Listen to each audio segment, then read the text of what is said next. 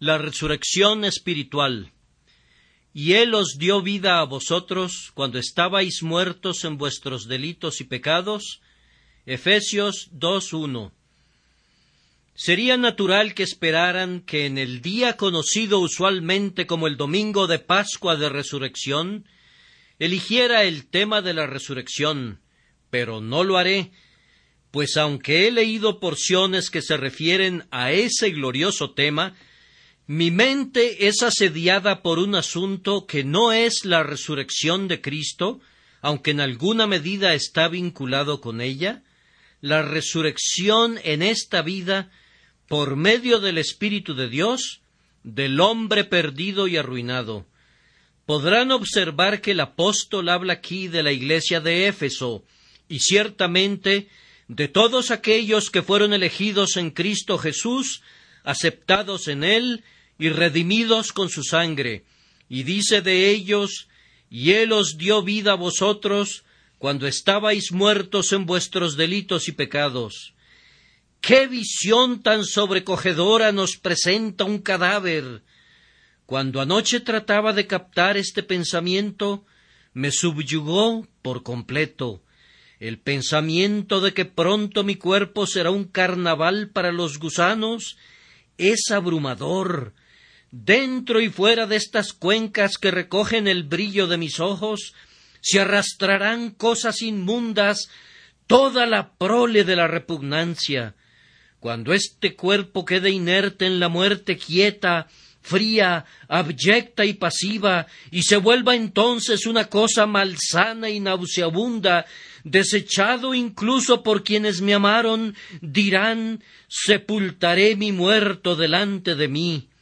Tal vez ustedes apenas puedan hacerse a la idea de que una cosa así les ocurra en el momento en que se las comento. Es algo extraño que ustedes, que han caminado hoy hasta este lugar, sean llevados a la tumba, que los ojos con que ahora me contemplan sean sumidos en oscuridad eterna, que las lenguas que hace unos momentos articulaban el canto pronto sean un inerte bulto de arcilla, y que su fornida y sólida estructura corporal, aquí presente en este lugar, pronto sea incapaz de mover un solo músculo, y se convierte en algo repugnante, hermano del gusano y hermana de la corrupción. Difícilmente podrían aceptar la idea. La muerte realiza una obra muy terrible en nosotros, actuando como un vándalo sobre este tejido mortal, rasgando en pedazos de tal manera esta hermosa estructura que Dios ha edificado, que no podemos soportar contemplar su obra destructora. Ahora, en la medida de lo posible, esfuércense por comprender la condición de un cadáver y cuando lo hayan logrado, por favor entiendan que esa es la metáfora empleada en mi texto para explicar la condición del alma de ustedes por naturaleza. Así como el cuerpo está muerto, inerte, inhábil, insensible, a punto de corromperse y pudrirse, así somos nosotros si no somos resucitados por la gracia divina, muertos en nuestros delitos y pecados, cargando a la muerte por dentro, susceptibles de progresar a peores estados de pecado y de maldad, hasta que todos nosotros, dejados de la gracia de Dios, nos convirtamos en seres repugnantes, putrefactos por el pecado y la maldad, igual que un cadáver en su proceso de descomposición natural. Entiendan que la doctrina de la Santa Escritura afirma que el hombre, por naturaleza, desde la caída, está muerto. Es un ser corrompido y arruinado. En un sentido espiritual, está completa y totalmente muerto, y si alguno de nosotros recibe la vida espiritual, tiene que ser por la obra vivificadora del Espíritu de Dios, que nos es otorgada soberanamente a través de la buena voluntad de Dios el Padre, y no por méritos propios, sino enteramente por su propia gracia, abundante e infinita. Ahora, en este día, espero no resultarles tedioso. Voy a procurar que el tema sea interesante en la medida de lo posible y también trataré de ser breve. La doctrina general del día de hoy es que todo hombre que nace en este mundo está muerto espiritualmente y que la vida espiritual tiene que serle dada por el Espíritu Santo y no puede ser obtenida de ninguna otra fuente. Voy a ilustrar esa doctrina general de una manera más bien singular. singular. Ustedes recordarán que nuestro Salvador resucitó a tres muertos. Se nos informa que durante su vida resucitó por lo menos a tres personas. La primera fue una jovencita, la hija de Jairo, quien, estando muerta en su lecho, resucitó a vida por las únicas palabras que pronunció Cristo, Talita Kumi. El segundo caso fue el hijo de la viuda, que iba en su féretro y era llevado a su tumba.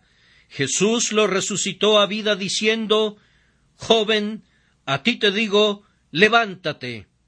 El tercer caso, y el más memorable, fue el de Lázaro, que ya no estaba en su cama, ni en su ataúd, sino en su tumba, ay, y en estado de descomposición. Pero no obstante eso, el Señor Jesucristo, con la voz de su omnipotencia, clamando Lázaro, ven fuera, lo sacó de la tumba. Voy a usar estos tres casos como ejemplos de los diferentes estados de los hombres, aunque todos estén completamente muertos. En segundo lugar, como ilustraciones de los diferentes medios de gracia usados para resucitarlos, aunque, después de todo, la misma mediación es empleada. Y en tercer lugar, como ilustraciones de la experiencia posterior de los hombres resucitados, pues, aunque en un mayor grado es la misma, existen algunos puntos de diferencia. Entonces daré comienzo indicando, primero que nada, la condición de los hombres por naturaleza. Los hombres, por naturaleza, están todos muertos. Allí está la hija de Jairo yace en su cama, da la impresión de que está viva. Su madre apenas acaba de besar su frente, su mano está sostenida por, por la de su padre amante, que no puede concebir que esté muerta, pero está muerta, tan muerta que ya no podría estarlo más. Enseguida viene el caso del joven llevado en su féretro. Está más que muerto, ha comenzado a descomponerse, los signos de la putrefacción son visibles en su rostro y está siendo llevado a su tumba. Sin embargo, aunque haya más manifestaciones de la muerte en él, no está más muerto que la niña. Está completamente muerto.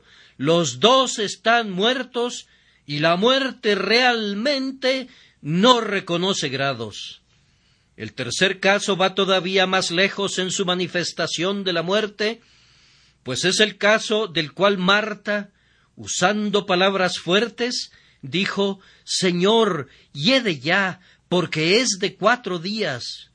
Y sin embargo, fíjense, la hija de Jairo estaba tan muerta como Lázaro, aunque la manifestación de la muerte no era tan completa en su caso. Todos estaban igualmente muertos. Yo cuento en mi congregación con algunas benditas personas que son hermosas cuando se las mira. Quiero decir, hermosas en su carácter, así como en su apariencia exterior. Están dotadas de todo lo que es bueno y agradable. Pero fíjense en esto, si no son regeneradas, todavía están muertas.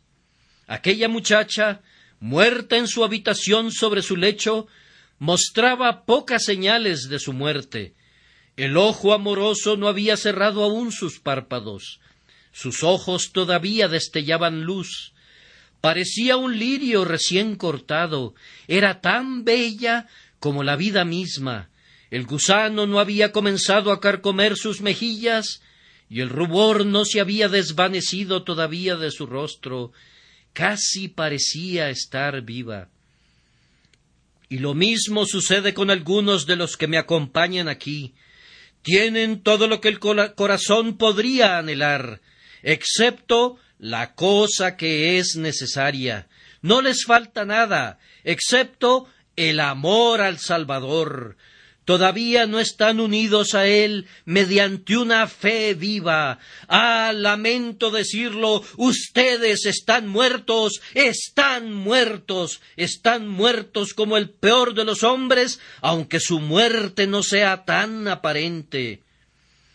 Tengo ante mi presencia también a algunos jóvenes que han alcanzado una mayor edad que esa bella damita que murió en su niñez.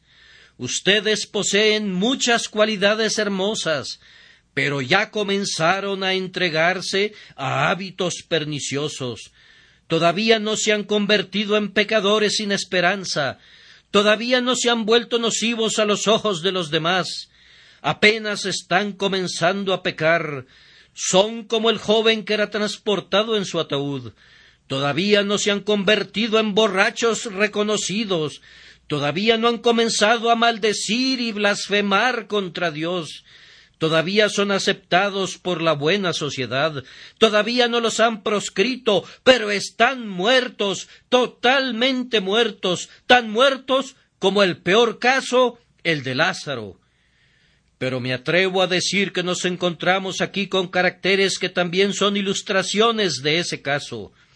Allí está Lázaro en su tumba, descompuesto y putrefacto, y así hay algunos hombres que no están más muertos que otros, pero su muerte se ha vuelto más aparente, su carácter se ha tornado abominable, sus actos claman contra ellos, están proscritos de la sociedad decente que rueda la piedra para tapar la boca de su tumba.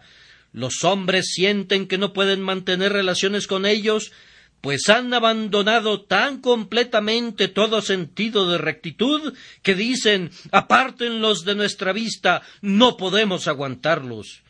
Sin embargo, estos pútridos individuos pueden vivir, estos hombres que estamos describiendo que no están más muertos que la joven en su lecho, aunque la muerte se ha revelado más plenamente en su corrupción, Jesucristo tiene que resucitar tanto a unos como a otros y llevarlos a todos al conocimiento y al amor de su nombre.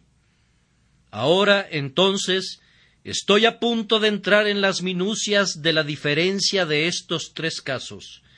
Voy a tomar el caso de la muchacha. Está aquí con nosotros el día de hoy. Tengo muchos ejemplos de ella presentes delante de mí. Al menos yo creo que así es. Ahora, ¿me permitirían señalar todas las diferencias? Aquí está la muchacha. Mírenla. Pueden soportar el espectáculo. Está muerta, pero oh, la belleza todavía permanece allí. Es bella y encantadora, aunque la vida la ha abandonado. En el caso del joven, no hay belleza. El gusano ha comenzado a roerlo. Su honor se ha desvanecido. En el tercer caso, hay una absoluta putrefacción, pero en ella hay belleza en sus mejillas todavía. ¿Acaso no es hermosa? ¿Acaso no es encantadora? ¿No la amarían todos?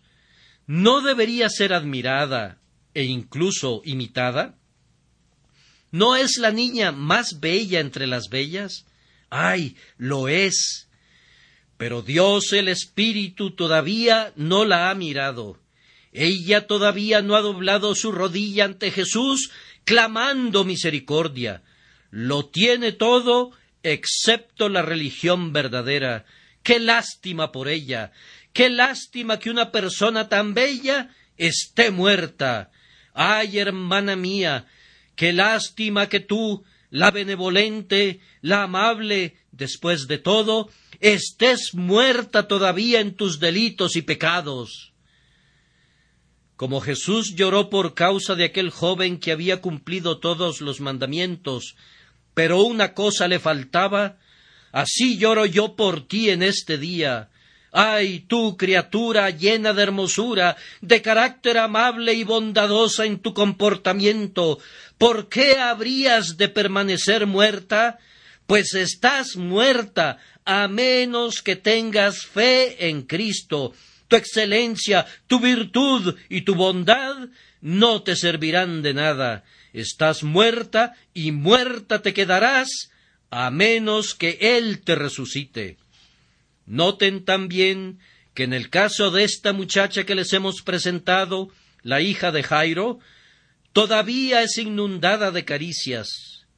Ha estado muerta un momento o dos, y la madre acaricia todavía sus mejillas con sus besos. ¿Acaso no lo llueven lágrimas como si quisiesen sembrar otra vez las simientes de la vida en esa tierra inerte que se muestra lo suficientemente fértil para generar la vida con el auxilio de una lágrima vivificante? Ay, pero esas lágrimas aladas son lágrimas estériles. Ella no vive, aunque reciba las caricias.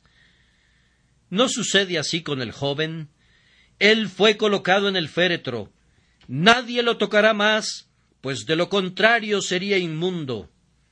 Y en cuanto a Lázaro, está enterrado con una piedra en la entrada. Pero esta muchacha todavía es acariciada. Lo mismo sucede con muchos de ustedes. El ministro ha orado a menudo por ustedes, son admitidos en la congregación de los santos, comparten con ellos como pueblo de Dios, oyen lo mismo que ellos oyen y cantan lo mismo que ellos cantan. ¡Ay de ustedes! ¡Ay de ustedes! porque todavía están muertos.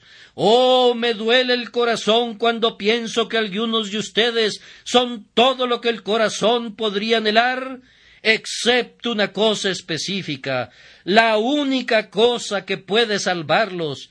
Ustedes son acariciados por nosotros, recibidos en la compañía y el trato de los vivos de Sión, siendo aprobados y aceptados. Ay, pero todavía permanecen sin vida. Oh, en su caso, si son salvados, tendrán que unirse con los peores individuos para decir he sido resucitado por la gracia divina. De lo contrario, no habría vivido jamás. Y ahora, ¿pueden volver a ver a esta muchacha? Noten que todavía no la han envuelto en su mortaja. Lleva sus propias vestiduras. Tal como se acostó cuando se sintió enferma, así yace en su lecho. Aún no la cubren con la sábana y el sudario. Lleva todavía su ropa de dormir. Aún no la entregan a la muerte. No sucede lo mismo con aquel joven. A él ya le cubre su mortaja. Tampoco ocurre lo mismo con Lázaro. Tiene atadas sus manos y sus pies con vendas. Pero la muchacha no tiene una mortaja que la cubra. Así sucede con la persona joven de quien queremos hablar el día de hoy. Ella no tiene malos hábitos todavía, no ha llegado aún hasta ese punto. Aquel joven allá ha comenzado a tener malos hábitos, y aquel pecador de cabellos grises que está allí tiene atadas las manos y los pies con sus malos hábitos. Pero la jovencita es hasta el momento semejante a los vivos, y se comporta igual que cualquier cristiano. Sus hábitos son tersos y buenos y gentiles. Parece que el mal no abunda en ella. Ay, ay, pero que estés muerta a pesar de tu hermoso vestido. Ay, tú que te has colocado la guirnalda de la benevolencia en tu frente que te has ceñido con las blancas vestiduras de la pureza exterior, si no has nacido de nuevo, estás muerta todavía. Tu belleza se desvanecerá como una mariposa, y en el día del juicio serás separada de los justos, a menos que Dios te haga vivir. Oh, yo quisiera llorar por esos jóvenes que darían la impresión de haber sido liberados de formar cualquier tipo de hábitos que los pudieran conducir al descarrío, pero que todavía no han nacido de nuevo y no son salvos. Oh, quiera Dios, jóvenes varones y mujeres, que sean resucitados por el Espíritu.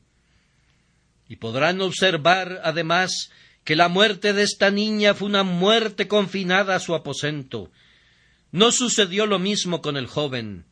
Él fue llevado a las puertas de la ciudad y mucha gente lo vio. Tampoco sucedió así con Lázaro. Los judíos vinieron a llorar a su tumba, pero la muerte de esta muchacha está en su recámara. Ay, lo mismo sucede con la jovencita o el jovencito que quiero describir ahora. Su pecado es todavía algo secreto, guardado por él. Hasta el momento la iniquidad no se ha manifestado. Únicamente su concepción está en su corazón. Sólo se encuentra el embrión de la concupiscencia, que no se ha convertido en un acto.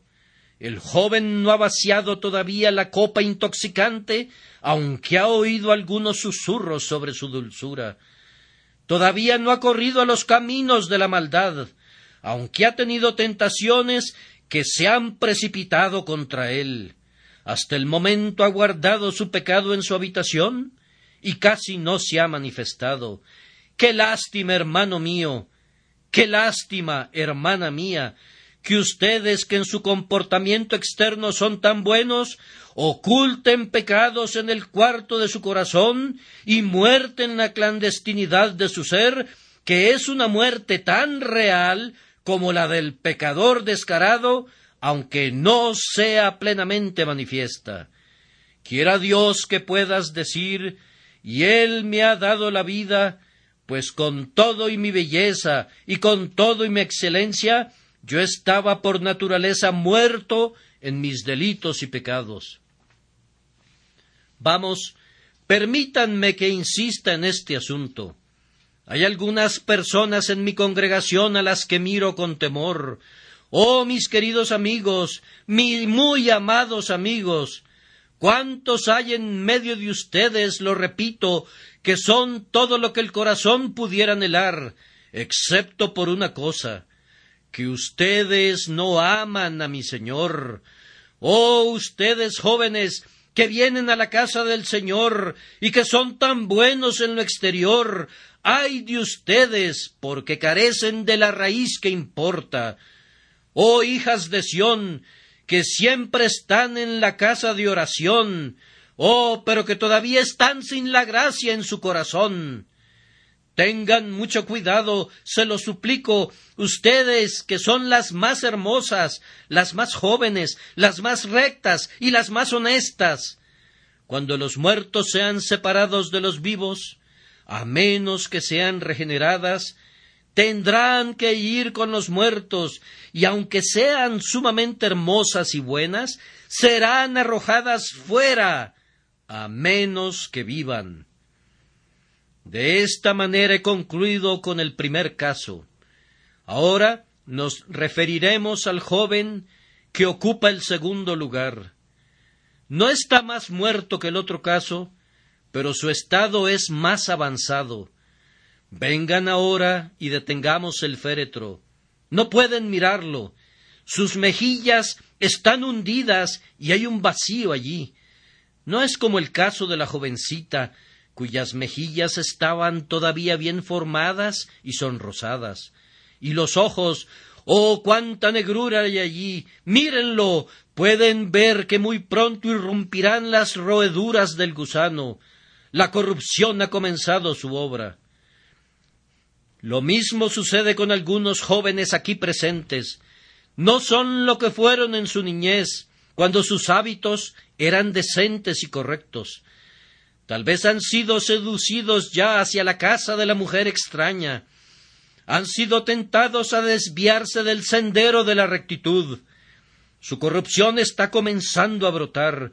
Ahora desdeñan mantenerse bajo la tutela materna, desprecian perversamente las reglas que rigen la moral. Según ellos, son libres y serán libres, vivirán una vida alegre y feliz, y así continúan con su diversión ruidosa aunque perversa, y evidencian en ellos las señales de la muerte. Han llegado más lejos que la muchacha. Ella era todavía hermosa y gentil, pero aquí hay algo que es el reflejo de la obra de la muerte.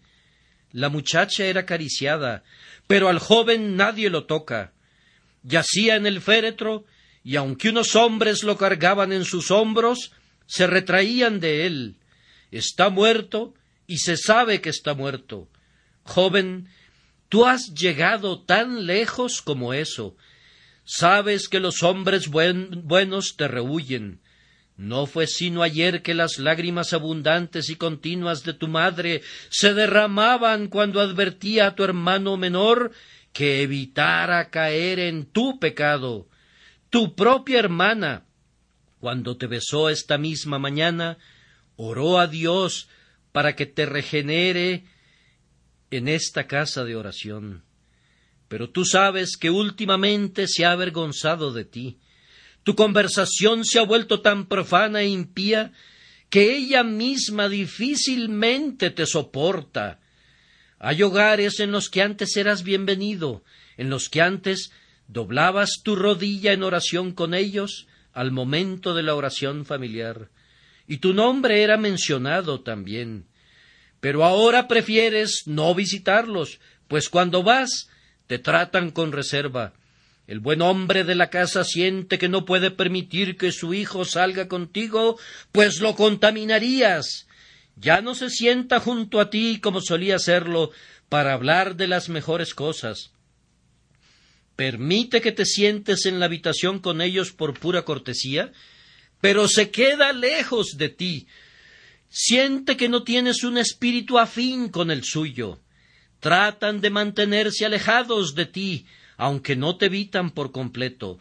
Todavía eres recibido por el pueblo de Dios, pero hay una frialdad que manifiesta que entienden que no tienes vida. Y noten también que este joven, aunque llevado a su tumba, no era como la muchacha.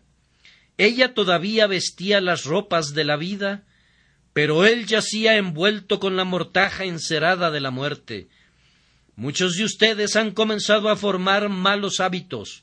Ustedes saben que el diablo está apretando la tuerca en su dedo. Antes era una tuerca de la que podían zafarse de vez en cuando. Afirmaban que podían dominar sus placeres.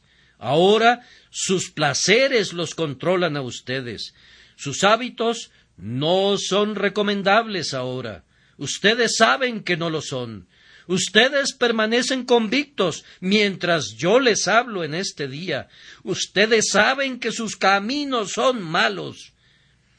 Ah, joven, tú que no has ido tan lejos como el libertino descarado y el profano sin remedio, ten cuidado, pues tú estás muerto. A menos que el espíritu te dé vida, serás arrojado al valle de la gehenna para ser alimentado de ese gusano que nunca muere, sino que come almas por toda la eternidad. Ya, joven, yo lloro, yo lloro por ti.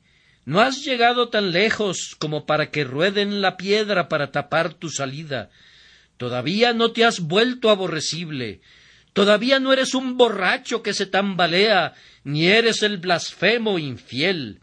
Hay mucha maldad en ti, pero todavía no has rebasado los límites. Ten mucho cuidado, seguirás progresando en el mal, no se puede detener al pecado. Cuando el gusano está allí, no puedes poner tu dedo en él y decir detente, no comas más. No, él continuará hasta que estés completamente arruinado. Que Dios te salve ahora antes de que llegues a esa consumación por la que el infierno suspira y que únicamente el cielo puede evitar. Una observación más relativa a este joven. La muerte de la muchacha estaba en su habitación. La muerte del joven estaba a las puertas de la ciudad. En el primer caso que describí, el pecado era secreto. Pero, joven, tu pecado no lo es. Has llegado tan lejos que tus hábitos son abiertamente perversos. Te has atrevido a pecar delante de la faz del sol de Dios. Tú eres, tú no eres como otros que tienen la apariencia de buenos. Tú sales y dices abiertamente Yo no soy ningún hipócrita. Me atrevo a hacer lo malo. No profeso ser justo. Yo sé que soy un maleante incorregible. Me he descarriado y no me avergüenzo de pecar en la calle. Ah, joven, joven, tal vez tu padre esté diciendo ahora que yo hubiese muerto por él, que lo hubiese visto enterrado en su tumba antes de que hubiera llegado tan lejos en la maldad. Cuando lo vi por primera vez y mis ojos se alegraron al ver a mi hijo, que al minuto siguiente lo hubiese visto golpeado por la enfermedad y la muerte. Oh, que su espíritu infantil hubiese sido llamado al cielo y que no hubiera vivido para que no llevara de esta manera en aflicción mis cabellos grises a la tumba. Tu diversión a las puertas de la ciudad causa miseria en la casa de tu padre. Tu desenfreno descarado delante del mundo causa agonía en el corazón de tu madre. Yo te suplico, detente.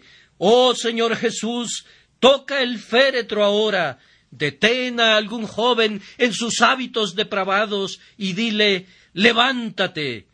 Entonces se unirá a nosotros confesando que los que viven han sido resucitados por Jesús por medio del Espíritu, aunque estuvieron muertos en delitos y pecados. Ahora llegamos al tercer caso y el último. Lázaro muerto y enterrado. Ah, queridos amigos, no puedo llevarlos para que vean a Lázaro en su tumba. Aléjense, oh, aléjense de él. ¿A dónde huiremos para evitar la pestilencia de ese cadáver maloliente? Ah, ¿a dónde huiremos? No hay ninguna belleza allí. No nos atrevemos a mirarlo ni siquiera permanece un vestigio de vida. ¡Oh, qué horrible espectáculo! No voy a procurar describirlo. No tendría palabras y ustedes quedarían demasiado horrorizados. Tampoco me atrevería a describir el carácter de algunas personas que están aquí presentes. Me daría vergüenza decir las cosas que algunos de ustedes han hecho. Mis mejillas se sonrojarían al contar los actos tenebrosos que practican habitualmente algunos de los impíos de este mundo. Ah, el último grado de la muerte, la última etapa de la corrupción. Oh, cuán terrible. Pero el último grado del pecado es mucho más terrible. Algunos escritores parecen tener una aptitud para enlodarse en este charco lodoso y extraer esta arcilla fangosa. Yo confieso que no tengo ninguna aptitud. No podría describirles las concupiscencias y los vicios de un pecador empedernido. No puedo decirles cuál es el libertinaje, las lujurias degradantes, los diabólicos pecados bestiales que cometen los hombres impíos, cuando la muerte espiritual ha completado su obra perfecta en ellos y el pecado se ha manifestado en, su, en toda su temible perversión. Es posible que haya algunos aquí presentes. Ellos no son cristianos. No son como la muchacha que todavía era acariciada, ni siquiera como el joven que era llevado en la procesión fúnebre. No, han llegado tan lejos que la gente decente los evita. Su propia esposa, cuando llegan a su casa, corre escaleras arriba para apartarse de su camino. Son despreciados. Alguien así es la ramera, a quien la gente le voltea la cara en la propia calle. Alguien así es el libertino, a quien le cedemos amplio espacio para no tocarlo. Él es un hombre que ha llegado demasiado lejos. La piedra ha cubierto su entrada. Nadie le llama respetable habita, tal vez, en una, calle sucia, en un barrio bajo, no sabe a dónde ir. aun cuando se encuentre en este lugar, siente que si su vecino supiera cuál es su culpa, se apartaría de él y permanecería lejos de él, pues ha llegado a la última etapa. No da señales de vida, está totalmente podrido. Y fíjense en esto. En el caso de la muchacha, el pecado estaba en el aposento, era secreto. En el siguiente caso, estaba en las calles, era público. Pero en este caso, es secreto de nuevo, está en la tumba. Pues pueden observar que los hombres, cuando han avanzado solo una parte del camino de la maldad, lo hacen abiertamente pero cuando se han entregado plenamente a ella, su concupiscencia se vuelve tan degradante que están obligados a hacerlo en secreto. Son puestos en la tumba para que todo esté escondido. Su impudencia es tal que sólo puede ser perpetrada a la medianoche, un acto que sólo puede hacerse cuando le cubre la mortaja de las sorprendidas cortinas de la oscuridad. ¿Contamos aquí con algunas de esas personas?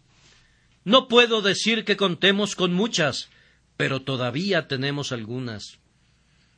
Ah, siendo visitado constantemente por penitentes, he tenido que sonrojarme a veces por esta ciudad de Londres. Hay comerciantes cuyo prestigio es elevado y notorio. Hay algunos que poseen distinguidas mansiones que en la bolsa de valores gozan de buena reputación y son considerados honorables y todo el mundo trata con ellos y son bien recibidos por la sociedad.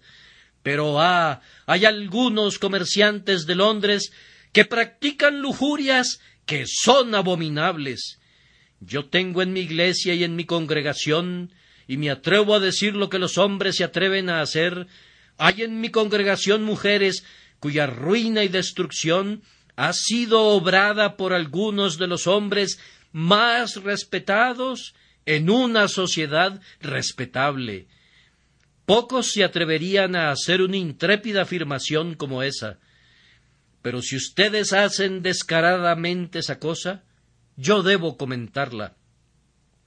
El embajador de Dios no debe lavarse la boca de antemano, él debe censurar valerosamente, de la misma manera que los hombres pecan descaradamente. Ah, hay algunas personas que despiden un terrible hedor para la nariz del Todopoderoso. Hay algunos cuyo carácter es repugnante más allá de toda repugnancia.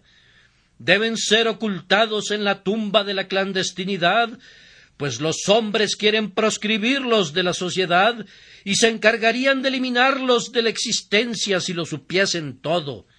Y sin embargo, y ahora viene una bendita mediación, sin embargo, este último caso puede ser salvado, al igual que el primero, y con la misma facilidad. El hediondo Lázaro puede salir de su tumba igual que la muchacha dormida puede levantarse de su cama. El último, el más corrompido, el más desesperadamente abominable, puede ser revivido todavía, puede integrarse a la exclamación y él me dio vida a mí cuando estaba muerto en mis delitos y pecados. Confío en que ustedes entenderán lo que deseo transmitir, que la muerte es la misma en todos los casos, pero su manifestación es diferente y que la vida debe proceder de Dios y de Dios únicamente. Y ahora prosigo a otro punto, la resurrección. Todas estas tres personas fueron resucitadas y todas ellos fueron resucitadas por el mismo ser, esto es, por Jesús.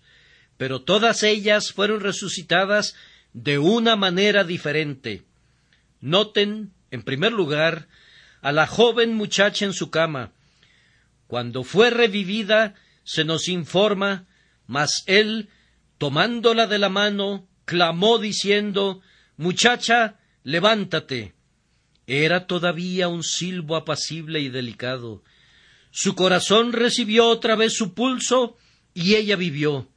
Fue un delicado contacto de la mano, no una demostración abierta, y la voz apacible fue oída Levántate. Ahora, usualmente cuando Dios convierte a los jóvenes en la primera etapa del pecado, antes de que hayan formado malos hábitos, lo hace de una manera delicada, no por los terrores de la ley, la tempestad, el fuego y el humo, sino que lo hace como con Lidia, y el Señor abrió el corazón de ella para que estuviese atenta a la palabra. Sobre tales cae como el delicado rocío del cielo abajo en la tierra. Con los pecadores endurecidos, la gracia desciende en aguaceros que repiquetean sobre ellos, pero en jóvenes convertidos a menudo viene con delicadeza. Sólo se manifiesta el dulce aliento del Espíritu.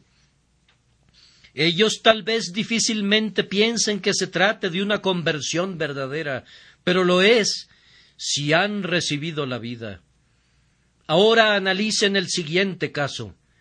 Cristo no hizo con el joven lo mismo que había hecho con la hija de Jairo. No, lo primero que hizo fue que puso su mano no sobre él, fíjense, sino sobre el féretro, y los que lo llevaban se detuvieron. Y después de eso, sin tocar al joven, dijo en una voz más alta Joven, a ti te digo, levántate. Noten la diferencia. La nueva vida de la joven muchacha le fue dada secretamente. La vida del joven le fue dada más públicamente. El milagro fue realizado en una de las calles de la ciudad. La vida de la muchacha le fue dada delicadamente por un contacto, pero en el caso del joven debía hacerse no por medio del contacto físico, sino tocando el féretro. Cristo quita al joven sus instrumentos de placer. Él ordena a sus compañeros que por el mal ejemplo que están llevándolo en su féretro a su tumba, que se detengan, y entonces hay una reforma parcial momentánea, y después de eso viene la poderosa voz de mando Joven, a ti te digo, levántate. Pero ahora viene el peor caso, y por favor, a su mejor conveniencia, cuando estén en casa, analicen cuáles preparaciones realizó Cristo para tratar el caso de Lázaro. Cuando resucitó a la muchacha, subió a la habitación, sonriendo y diciendo No está muerta, sino que duerme. Cuando resucitó al joven, le dijo a la madre No llores. No fue así cuando vino al último caso. Había algo más terrible involucrado en ello, y era que un hombre se estaba descomponiendo en su tumba. Fue precisamente en esa ocasión que leemos Jesús lloró, y después que hubo llorado, luego vino la oración Yo sabía que siempre me oyes. Y ustedes notarán que luego vino lo que no está expresado plenamente en ninguno de los otros casos. Está escrito Jesús clamó a gran voz Lázaro, ven fuera. No está escrito que Jesús haya clamado a gran voz a ninguno de los otros resucitados. Les habló. Fue su palabra la que salvó a todos ellos. Pero en el caso de Lázaro, él clamó a gran voz. Ahora tenemos tal vez aquí con nosotros a algunos de los últimos personajes, a los peores de los peores. Ah, pecador, que el Señor te resucite. Pero es una obra que hace que el Señor llore. Yo creo que cuando Él viene para llamar a algunos de ustedes, para que salgan de su muerte en el pecado, para llamar a aquellos que han llegado a la máxima extremidad de culpa, viene llorando y suspirando por ustedes hay una piedra allí que hay que quitar, sus malos hábitos depravados, y cuando esa piedra es quitada, un silbo apacible y delicado no bastará. Tiene que ser una voz potente y aplastante, como la voz del Señor que quebranta los cedros del Líbano. Lázaro, ven fuera. John Bunyan fue uno de esos seres en descomposición cuán poderosos medios se utilizaron en su caso, sueños terribles, convulsiones horrendas, pavorosas sacudidas a un lado y al otro. Todo tuvo que ser empleado para volverlo a la vida, y sin embargo, algunos de ustedes piensan, cuando Dios los está aterrando con los truenos del Sinaí, que Él realmente no los ama. No es así. Estaban tan muertos que se necesitaba de una voz potente para abrir sus oídos. Este es un tema interesante. Quisiera poder explayarme al respecto, pero mi voz me está fallando. Por tanto, permítanme ir al tercer punto muy brevemente. La experiencia posterior de estas tres personas fue diferente. Al menos podemos entender esto basándonos en los mandamientos de Cristo. Tan pronto como la muchacha resucitó, Cristo dijo denle de comer. Tan pronto como el joven resucitó, lo dio a su madre. Tan pronto como Lázaro vivió, él dijo desatadle y dejadle ir. Yo creo que hay algo en esto. Cuando los jóvenes que todavía no han adquirido malos hábitos son convertidos, cuando son salvados antes que se hubieran vuelto detestables a los ojos del mundo, la orden es denle de comer. Los jóvenes necesitan instrucción, necesitan edificación en la fe. Generalmente carecen de conocimiento, no tienen la profunda experiencia del hombre mayor, no saben tanto acerca del pecado, ni tampoco saben mucho acerca de la salvación, como lo sabe el hombre mayor que ha sido un pecador culpable necesitan ser alimentados. Así que nuestro oficio como ministros, cuando recibimos a las jóvenes ovejas, es recordar el mandato apacienta mis corderos, cuídalos, dales mucho alimento. Los jóvenes buscan a un ministro que instruya, buscan libros instructivos, escudriñan las escrituras y buscan ser instruidos. Ese es su principal oficio, denle de comer. El siguiente caso fue diferente. Entregó al joven a su madre. Ah, eso es exactamente lo que hará contigo, joven, si te da la vida. En el momento en que seas convertido, te entregará otra vez a tu madre. Tú estabas con ella cuando te sentaste en su regazo cuando eras un bebé y allí es donde deberás ir otra vez. Ah, sí, la gracia teje otra vez los lazos que desató el pecado.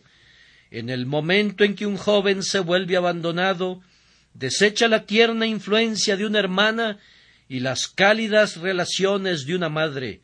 Pero si es convertido, una de las primeras cosas que hará será buscar a la madre y a la hermana y descubrirá un encanto en su compañía que no había conocido antes.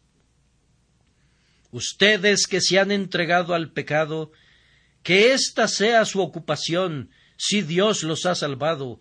Busquen buenas compañías, así como Cristo entregó al joven a su madre. Busquen a su madre, la Iglesia. Esfuércense en la medida de lo posible para que sean encontrados en la compañía de los justos, pues así como eran llevados antes a su tumba por malos compañeros, necesitan ser conducidos al cielo por buenos compañeros. Y luego sigue el caso de Lázaro. Desatadle y dejadle ir. No sé por qué Lázaro no fue desatado nunca. He estado revisando todos los libros que tengo acerca de las prácticas y costumbres del Oriente y no he podido encontrar la clave para entender la diferencia entre el joven y Lázaro. El joven, tan pronto como Cristo habló, se incorporó el que había muerto y comenzó a hablar. Pero Lázaro, con sus vendas, acostado en el nicho de su tumba, no podía hacer otra cosa que arrastrarse fuera del hueco que fue abierto en la pared para luego recostarse contra él. No podía hablar, su rostro estaba envuelto en un sudario. ¿Por qué no sucedió lo mismo con el joven? Yo estoy inclinado a pensar que la diferencia radica en sus respectivas riquezas. El joven era el hijo de una viuda. Muy probablemente estaba envuelto únicamente en unas ropas comunes y no estaba vendado ajustadamente como Lázaro. Lázaro pertenecía a una familia rica. Muy probablemente lo vendaron con mayor cuidado. Si fue así o no, yo no lo sé. Lo que quiero sugerir es esto. Cuando un hombre se ha adentrado grandemente en el pecado, Cristo hace esto con él, corta sus malos hábitos. Muy probablemente la experiencia del viejo pecador no será la experiencia de alimentarse, no será la experiencia de caminar con los santos.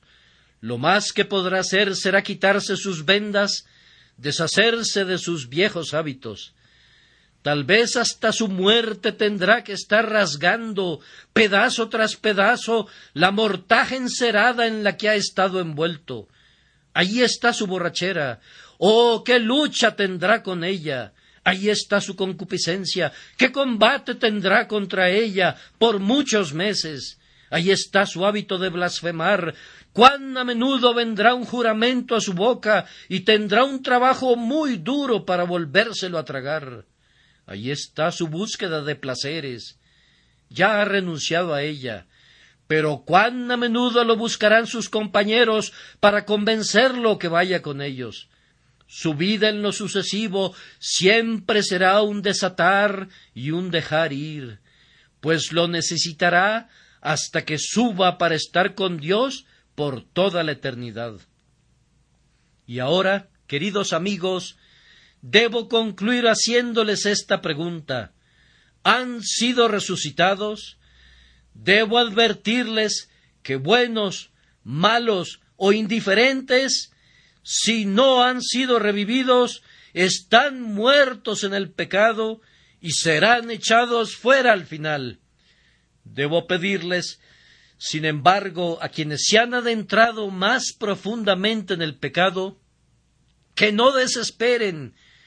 Cristo puede darles la vida como nadie puede, o que les diera vida y los condujera a creer Oh, que clamara ahora a gran voz a algunos Lázaro, ven fuera, y convirtiera algunas rameras en mujeres virtuosas y a algunos borrachos en hombres sobrios. Oh, que bendijera la palabra especialmente para los jóvenes y los afables y los bondadosos, convirtiéndolos ahora en herederos de Dios y en hijos de Cristo. Y ahora solo tengo que decir algo a aquellos que han sido resucitados, y luego les diré a Dios el día de hoy, y que Dios les bendiga. Mis queridos amigos, ustedes que han sido resucitados, permítanme aconsejarles que se cuiden del demonio. Con toda seguridad los perseguirá. Mantengan sus mentes siempre ocupadas y así escaparán de él oh estén conscientes de sus artimañas. Sobre toda cosa guardada, guarda tu corazón, porque de él mana la vida. El Señor les bendiga por amor de Jesús.